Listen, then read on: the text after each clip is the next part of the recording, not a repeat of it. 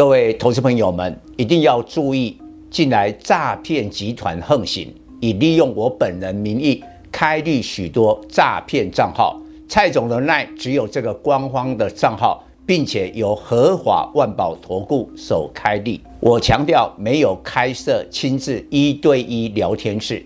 没有技术班教学，没有互委托下单，没有港股、美股及任何衍生性金融商品交易。近年来也没有出书准备。只要看到任何利用蔡总肖像开立的粉丝团，要求做出上述的行为，就是诈骗集团。粉丝们看到一定要帮我们检举，共同抵制。感谢大家，各位粉丝朋友。大家好，我是蔡明彰，现在是礼拜五盘后的分析。刚结束的六月，台股暴跌一千九百八十二点，跌点创下三十二年来单月最大。但今天下半年第一天，又跌了四百八十二点，这个跌幅超过三趴，在亚洲股市跌最多。收盘的话是一四三四三，蔡总曾经讲过有一个支撑一四七三二，今天没有抵抗。一四七三二是二零二零年台股的收盘，等于说我们现在不仅把去年二零二一年的涨点大约是三千四百点跌光之外，已经在跌前年的涨幅。为什么会跌这么多？我认为今天最主要的原因，因为台北股市跌的比亚洲股市多了非常多。那我们台股跟其他的亚股最大的不同，就是我们半导体的比重非常高，大概估计跟半导体有关的股票占集中市场的市值超过四成，直逼五成，因为光一个台积电就占了三成。你再把联电、联发科、联咏啊，还有一些高价的 IC 设计呢，呃，日月光、投控啊，反正跟半导体有关的股票，把它算下来，绝对超过四成的权重。那现在告诉你，半导体下半年恐怕供过于求。第一个消息，美光的盘后财报跟财测不好。南韩最新的晶片的库存，就机体的部分，大增了五十三趴，四年新高。而 Media 跟 AMD 的挖矿显卡的晶片开始跌价。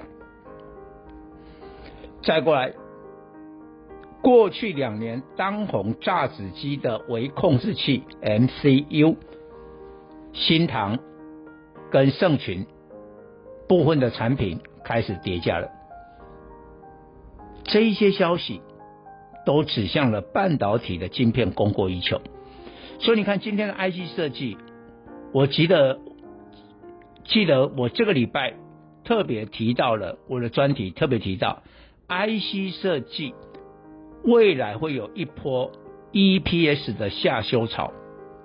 今天你看 IC 设计多少档跌停板，很多啊，非常多啊。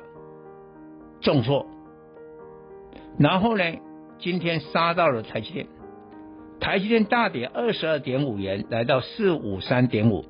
台积电呢，这前阵子五百块有撑，后来破了以后也波跌到四百九、四百八，但今天一口气呢，就跳空缺口往下灌压到四百五、四百六了。发生了什么事？因为高盛说。在晶片供过于求之下，先进制程的台积电，二零二三年就明年，产能利用率也开始下滑。八寸的话呢，大概是八九趴了；十二寸晶圆的的话是在九十一趴，但都没有过去的满载，是这个原因杀下来的。但是因为大盘撑不住台积电的杀盘。其他的股票就兵败如山倒，形成了进一步的破底。其实你看今天哦，外资卖超的金额一百一十八亿，其实没有卖的想象中的多啦。但是盘跌那么凶，就是台积电把所有的股价全部都给拖累了。那我认为台积电有可能会跌到四百一十二，这样的话一万四千点是有可能会跌破的。那为什么台积电要跌到四百一十二？因为现在联电也好，世界先进这些晶圆代工或者这些重量级的 IC 设计，联发科、联咏哈，反正啊一头拉股几乎从最高点都是腰斩的。但台积电最高是六八八，还没有腰斩哦，跌不到四成哦。那我认为先进制程比较厉害，从最高跌下来也四成，四成就是四百一十二。所以大家还是要小心，还是要小心。但是我也同时认为，这是黎明前的黑暗，也许就是半夜啊四点呐啊，现在夏天呐、啊，可能五点就可以看到天亮了。